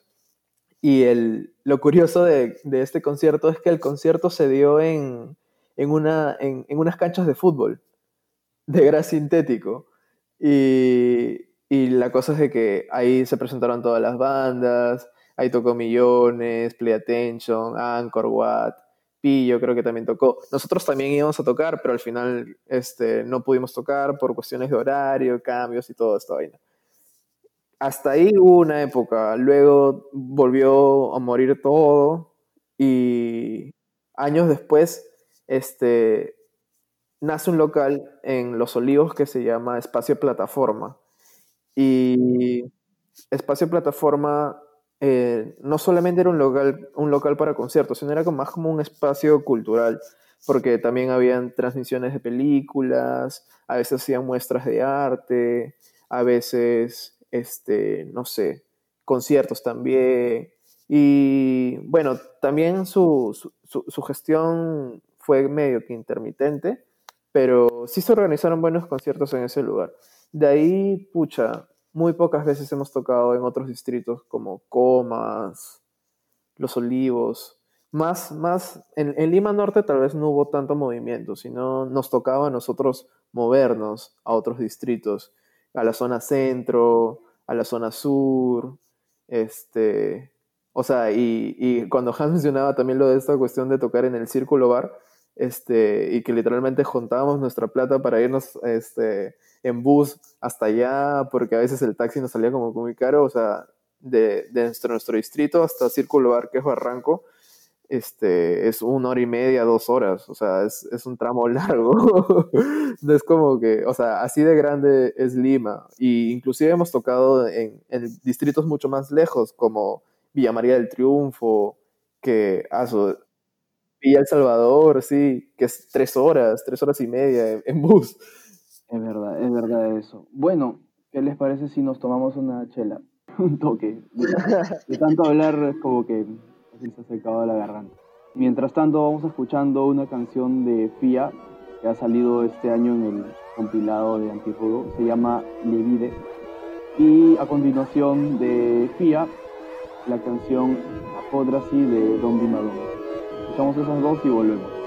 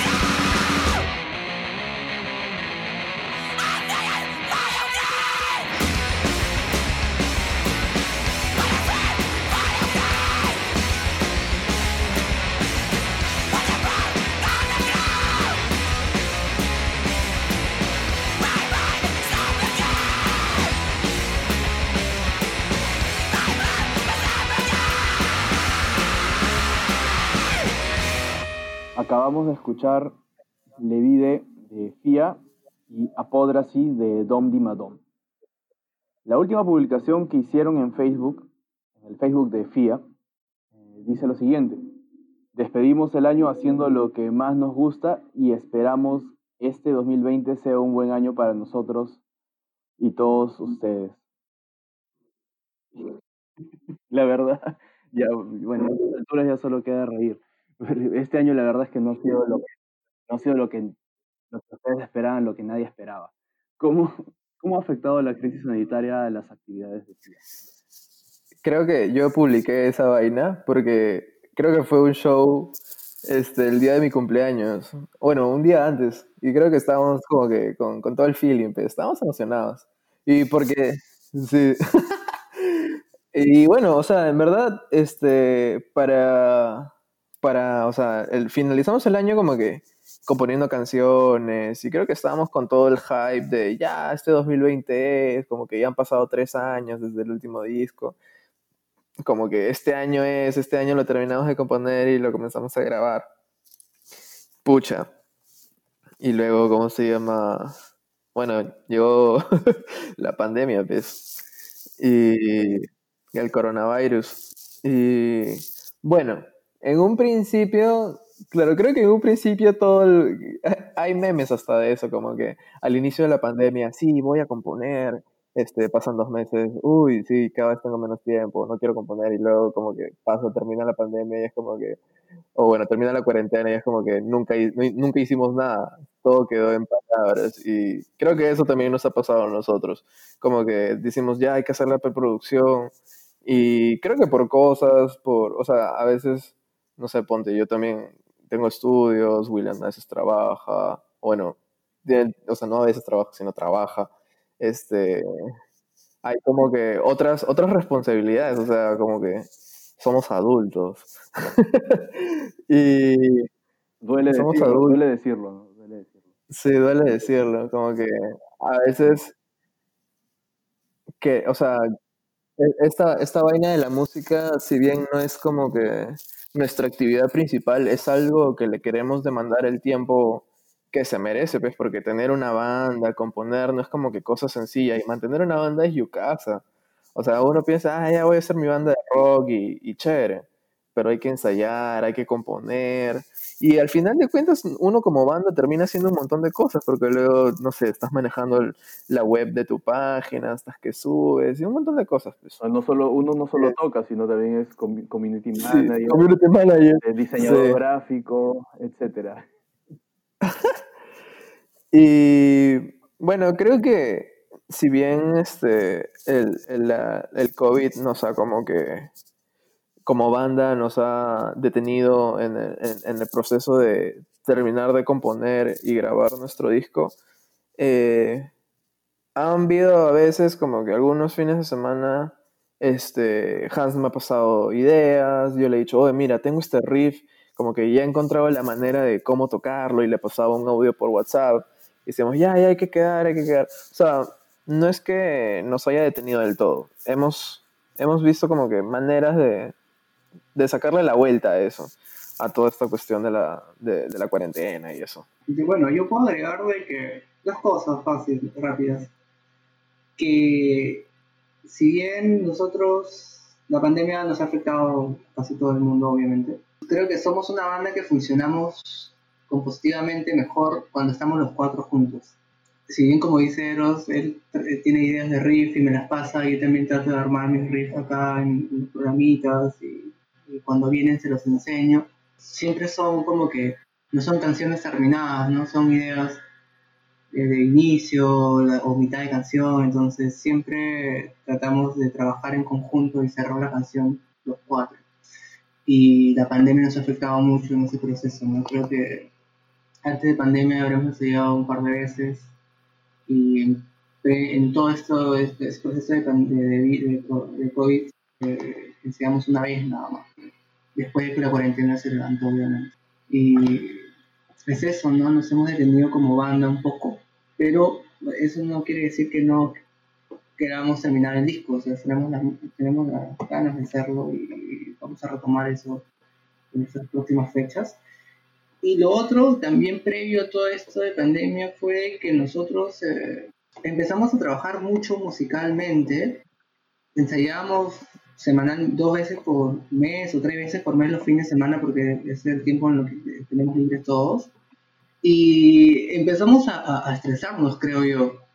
Eh, solamente llegábamos, tocábamos, no fluía mucho la cosa a veces y empezamos a tener ese tipo de relación. Y creo que la pandemia, no sé si solo hable por mi lado, ha hecho que el lado positivo, por así decirlo, ¿no? Entre comillas, ha sido que hemos, por ejemplo, mi amistad con Eros ya pasó de ser, de, de, ser musicalas, eh, ha vuelto a ser un poquito más de, de, juntarnos a conversar, a escuchar música, a hablar de qué podemos hacer como tema, qué, qué concepto puede tener el disco próximamente, o él me comenta de fotografía o de videos, entonces creo que por ese lado hemos ganado otra vez ese camino de, más amigos y hemos dejado un poco de tocar, pero cuando pasemos a hacer físicamente las canciones que se, que se puedan grabar, no, es, ese, esa, esta charla que hemos tenido en toda pandemia nos va a ayudar mucho a poder comunicarnos mejor, ¿no? Entonces, eso podría rescatar de la pandemia, pero también nos ha detenido y nos ha afectado bastante. Sí, de, cierto modo creo que la cuarentena nos da más tiempo a, pensar y a reflexionar mejor. Y bueno, como lo mencionaste, antes de que empezara la, cuarentena, Soria, eh, a través de sus redes sociales, ya sea en de la banda o personal, se les veía bastante ensayando, incluso parece componiendo canciones nuevas. De hecho, en las últimas horas del año pasado estaban presentando canciones nuevas, ¿no? Estas canciones son más, más densas, ¿no? más influenciadas por lo que llamamos el post-metal, más, más centradas en crear atmósferas. Estas canciones nacen de, de, nuevas influencias que hayan tenido en estos, en estos últimos años o sienten que es a lo que FIA quería llegar desde un principio. Y creo que desde que vimos a DFG nuestra vida cambió. no, mentira. Que, lo vimos es bien, intenso. Estas canciones que van a ser parte del, del, próximo, la próxima producción que tenemos en mente, este, sí, tienen esta onda más post-metal o black gaze que le llaman. O sea, varios nombres les han puesto. Pero sí, o sea, hemos optado por atmósferas un poco más oscuras, producir ambientes, agregar blast beats pero tampoco sin, sin abusar de ellos, porque creo que también queremos mantener esta esencia emo con la que comenzamos y no alejarnos de, de, la raíz, pero también optar por nuevos sonidos, nuevas capas. En un principio planeábamos un LP, ahora queremos hacer como que un EP de cinco canciones, pero no sé, en, en verdad va a salir lo que tenga que salir, no, no, no nos estamos limitando. Este, a diferencia de en la primera producción, que era como que, que sí presentamos como que todo lo que teníamos, esta vez sí nos estamos dando el tiempo de componer, de elegir, de decir, esta idea va, esta idea no va. Como mencionaba Hans, que somos una banda que funciona más cuando nos juntamos, no es como que, este, oye, mira, tengo esto y, y, ya, cerrado, así queda. No, si no funcionamos nosotros, nosotros como que le damos vuelta a las canciones hasta que a todos nos satisfaga porque al final de cuentas de eso se trata la banda, ¿no? De estar todos satisfechos con, con la música que, hacemos. Bueno, sí, es, un, es una propuesta bastante interesante, ya que, bueno, al menos en Lima no hay, no hay tantos proyectos centrados en, en esos sonidos tan, tan densos, ¿no? Quizás Loli sea otro exponente, pero más allá no hay, no hay muchos exponentes de género musical así.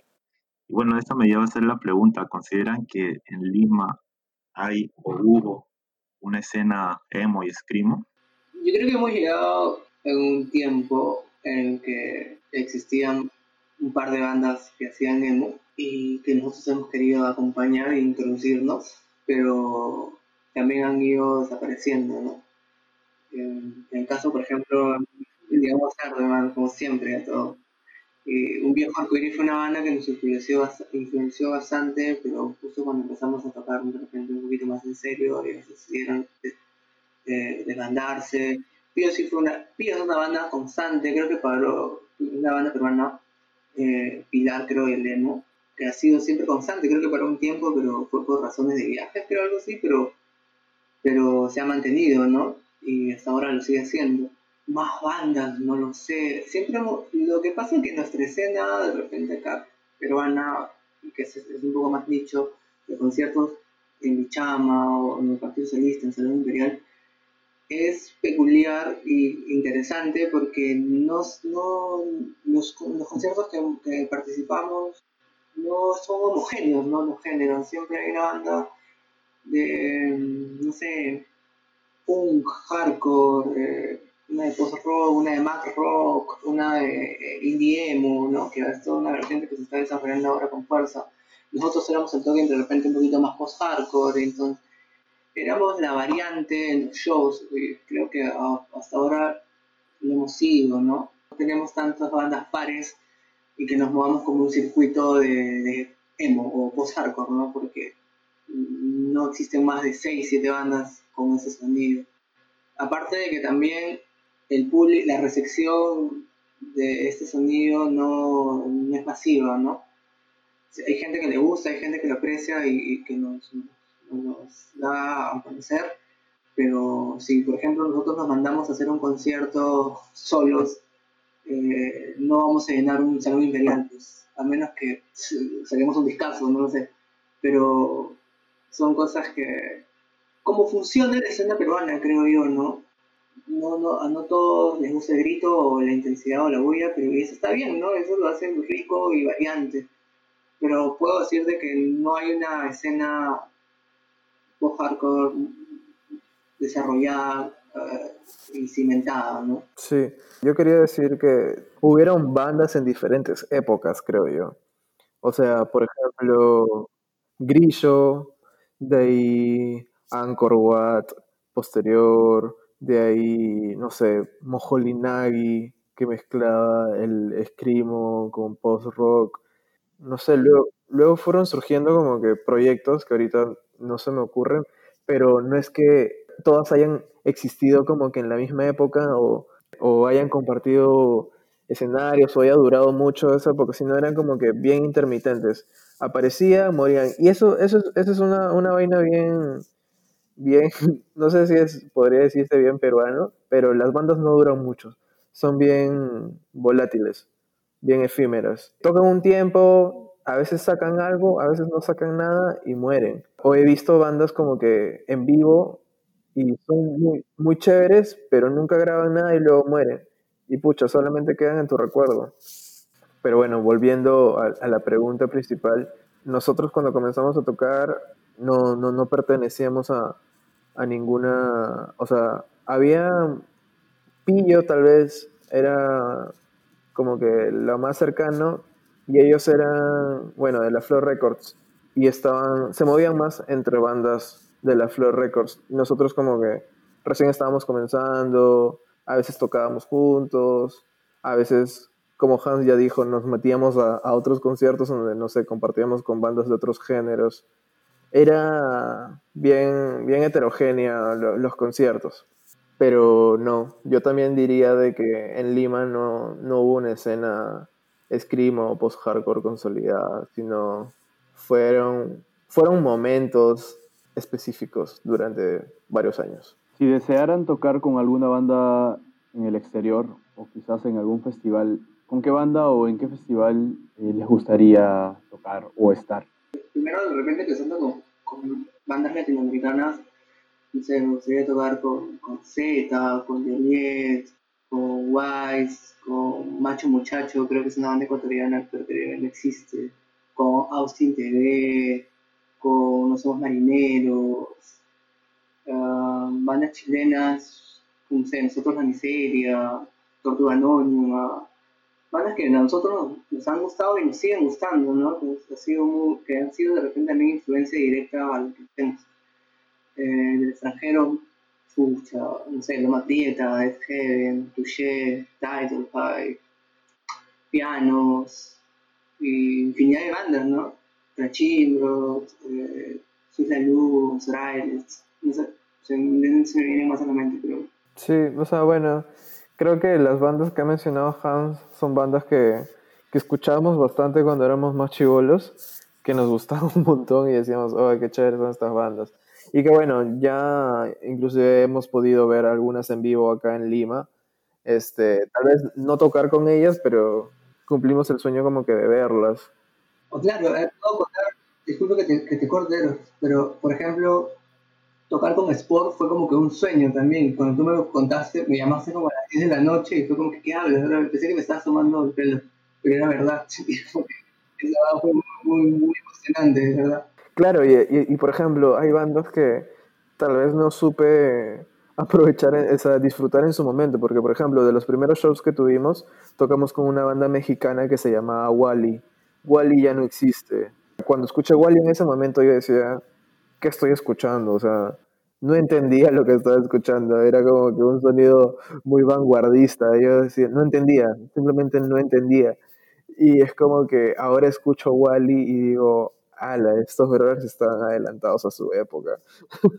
De hecho, Wally desde el inicio mostró bastantes matices, como tú dices, medio vanguardistas así dentro del post-hardcore ahí tenían cosillas, cosas que no se escuchan en otras bandas o no se escuchaban en otras bandas en ese momento. Claro, o sea, yo, yo este, tuve la oportunidad de hablar con, con René, que es el vocalista y guitarrista de la banda, y bueno, él, él es músico, es músico profesional.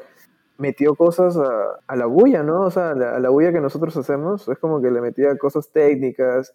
Creo que ese fue el primer acercamiento que tuve con, con el math rock, por así decirse porque no se hablaba de más rock, no se hablaba de, de esos géneros, este, pero ya existían, solamente que no sabíamos. claro, y uno se viene a enterar después. Es así, es así, es, es, normal eso. FIA ha tocado en distintas partes de Lima con cierta regularidad ¿no? en los últimos cuatro años. Incluso han participado en algunos conciertos organizados por el Movimiento Circular de los Árboles, como el MCDLAX que hicimos en el 2018 y Raíces que hicimos un año antes, en el 2017. ¿Cuáles han sido los conciertos que más han disfrutado ustedes o que más recuerdan, ya sea por situaciones positivas o negativas? A ver, del MCDLA me acuerdo que toqué como tres o cuatro veces, no me acuerdo. toqué con Angkor Wat, toqué con FIA, toqué con Hiroshima. Ahí no tocamos Holy Night, creo. Creo que no. O sí, no me acuerdo. Pero bueno, justo en esa época estuve acompañando a, ambas bandas, a Moholi Nagi y a, y Angkor Wat, apoyándolos en el bajo. Ese, ese concierto fue bien chévere porque fue como que me juntar a todas esas bandas que hacen como que escrimo o post-hardcore, todas juntas en un concierto. Y fue, fue bien chévere, la verdad. Y de ahí otros conciertos que, que haya disfrutado, que más recuerde no sé, tal vez nuestro primer show en el Salón Imperial, este, que fue con Plus Plus. Claro, porque yo seguía en el cole y uh, le dije a mis amigos del cole como que, oh, como que voy a tocar en el Salón Imperial con un Plus Plus, o vayan a verme, que hasta bravazo. Creo que e, e, esos shows como que te marcan, o sea, como que las primeras veces en ciertos locales como que son bien interesantes. Sí, sobre todo si son locales con con cierto prestigio, si se puede decir, entre comillas, ¿no? Claro, son locales como que emblemáticos de la escena, ¿no? Ajá. Por ejemplo, Hans mencionó de que ellos tocaron en el, en el Partido Socialista. Yo no pude tocar en el Partido Socialista porque el día siguiente era mi examen de admisión a la universidad. Y ellos, pues, o sea, tocó FIA, pero tocó FIA de A3. Yo no pude ir porque yo me lo perdí, o sea, y el, el Partido Socialista es como que un local súper mítico al cual fue, ahí fueron mis primeros conciertos también, y era como que se abrió de, o sea, se abrió repentinamente para ese show único. A mí me dijeron, oye, que toque FIA. Y yo le dije, ya, cerrado, va a tocar FIA. Y luego me dice la fecha y veo mi cronograma y el día siguiente era mi examen. Y yo, no. Son cosas que a veces pasan. O sea, pero luego tuviste la oportunidad de tocar ahí en, el Partido Socialista confía? No, no, de ahí ya nunca más hubieron conciertos en el partido.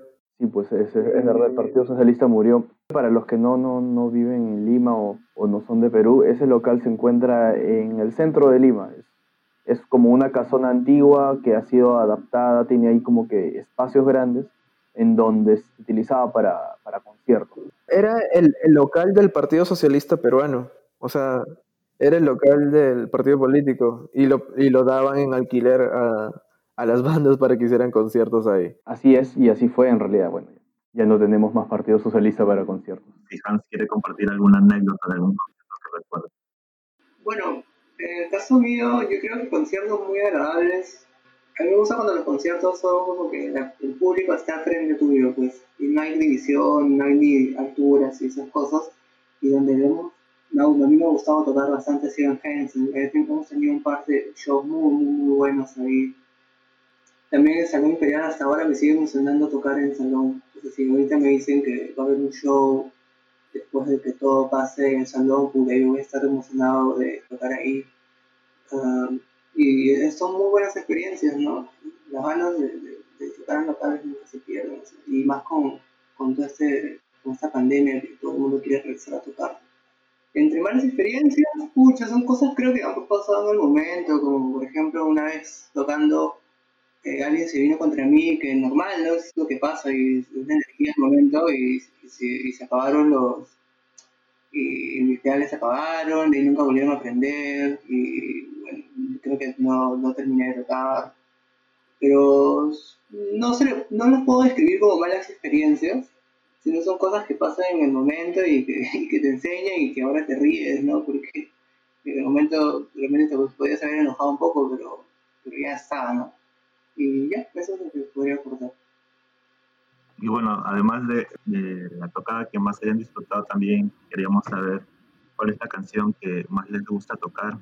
Mm, de las antiguas, la que más me gusta tocar es Todos los intentos no son suficientes. Y de las nuevas, eh, hay una canción que se llama El hombre es feliz cuando encuentra su felicidad. Así se llama, ¿no, Hans? No, no o sea, son nombres este, prototipos, o sea, no, no, no, son los fijos, pero así la llamamos. Es la nueva uno, la nueva, la, la, primera canción que compusimos. Bueno, en mi caso, de las antiguas me gusta tocar Miedos y todos los intentos, Negro también, aunque no lo toquemos mucho.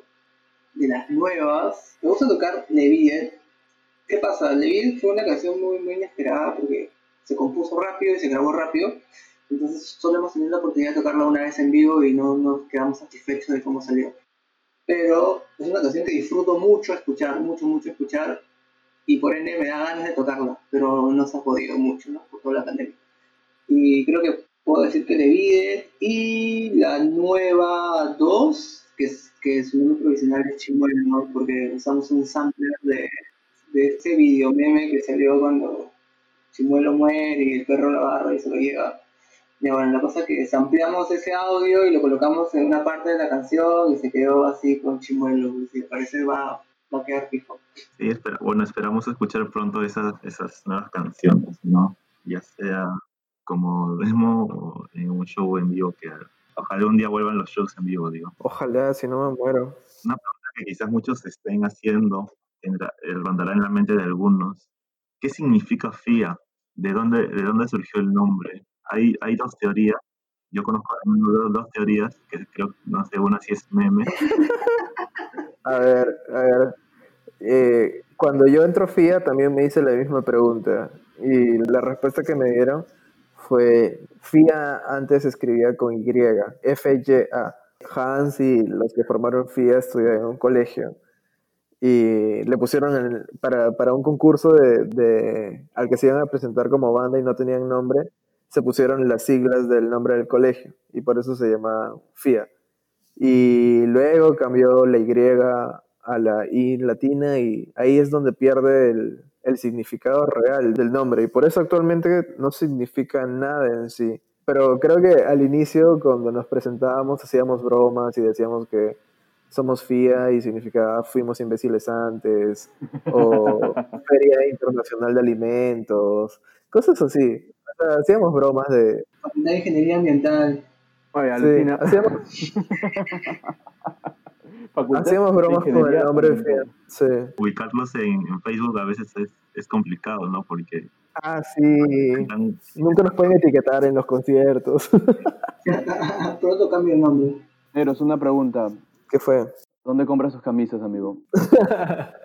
Ah, pucha, algunas son heredadas de mi viejo. Hay, o sea, hay fotos de mi viejo cuando era joven con esas camisas y, y ahora yo las sigo teniendo, man. ¿Sabes qué va a ser lo más gra- ¿Sabes qué va a ser lo más gracioso? Que mientras estamos hablando nosotros, de hecho que vamos a tener que poner fotos.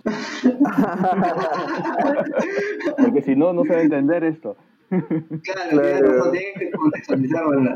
Obviamente. La broma.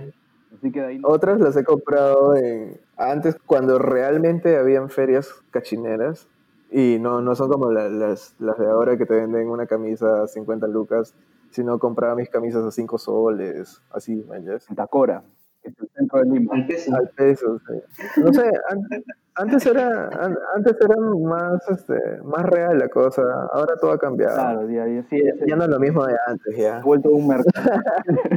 se ha vuelto un mercado, algo así. Oye, eh, queremos pasar a, a algunas canciones que ustedes nos habían comentado que, que les gustaban. Renacer, eh, Vientre, y la canción Dolor de Marinero en la costa del Vesubio, de la banda Joliet. Ponemos eso y luego regresamos en un, un ratito.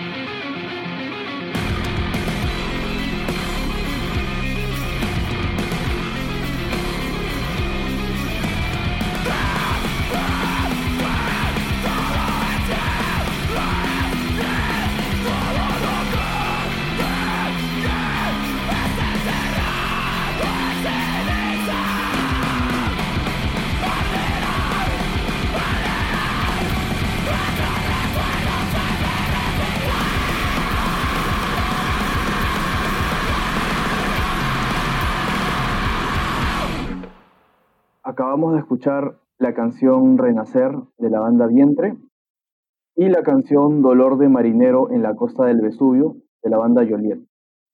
A continuación, queremos darle el pase a Hans y Eros para que nos comenten quizás las últimas palabras de esta entrevista y, no sé, tal vez nos mencionen sus redes sociales. Este, muchísimas gracias J y L y bueno al movimiento circular de los árboles por permitirnos esta entrevista que en verdad ha sido bien amena. En lo personal yo le he pasado bravazo contando todas las experiencias, recordando porque a veces uno se olvida. O sea, estas entrevistas como que te hacen recordar un montón de cosas que pucha ya pasaron hace ocho años o más.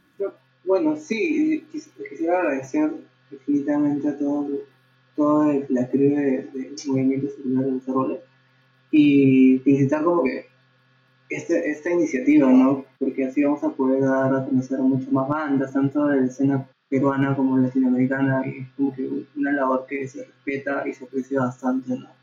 Y que ha sido muy, muy, muy entretenida la entrevista. Gracias, gracias a ustedes por su tiempo. Otra cosa que quiero agregar es agradecer a todas las personas que llegan hasta el final de la entrevista. Es una, ha sido una larga entrevista y agradecido con todas las personas que, bueno, han escuchado todo. Ah, bueno, pueden seguir a la banda en Facebook, en Instagram. En Instagram estamos como FIAEMO, en Facebook estamos como FIA.rock. Eh, también estamos en Spotify y en todas las plataformas de streaming de música. Eh, estén atentos porque probablemente en estos meses o si es que no se puede el próximo año, vayamos a estar sacando nuestro próximo disco. Así que atentos. Bueno, muchas gracias por, por estar presentes hoy día, por escucharnos también hasta esta hora. Esto fue todo por el programa de hoy. Nuevamente muchas gracias a Eros y Hans por estar aquí. Y bueno, recuerden que pueden seguirnos en Facebook, Instagram, Spotify y YouTube. En todos estamos como Movimiento Circular de los Árboles o como MCDLA y también que nos pueden apoyar a través de nuestro Patreon. Todos los links estarán en la descripción de, este video. Eh, bueno, agradeceríamos también bastante que compartan el podcast con sus amigos y que así lo puedan estar en compañía. Nos vemos en un próximo episodio. Nos vemos. Nos vemos. Chao.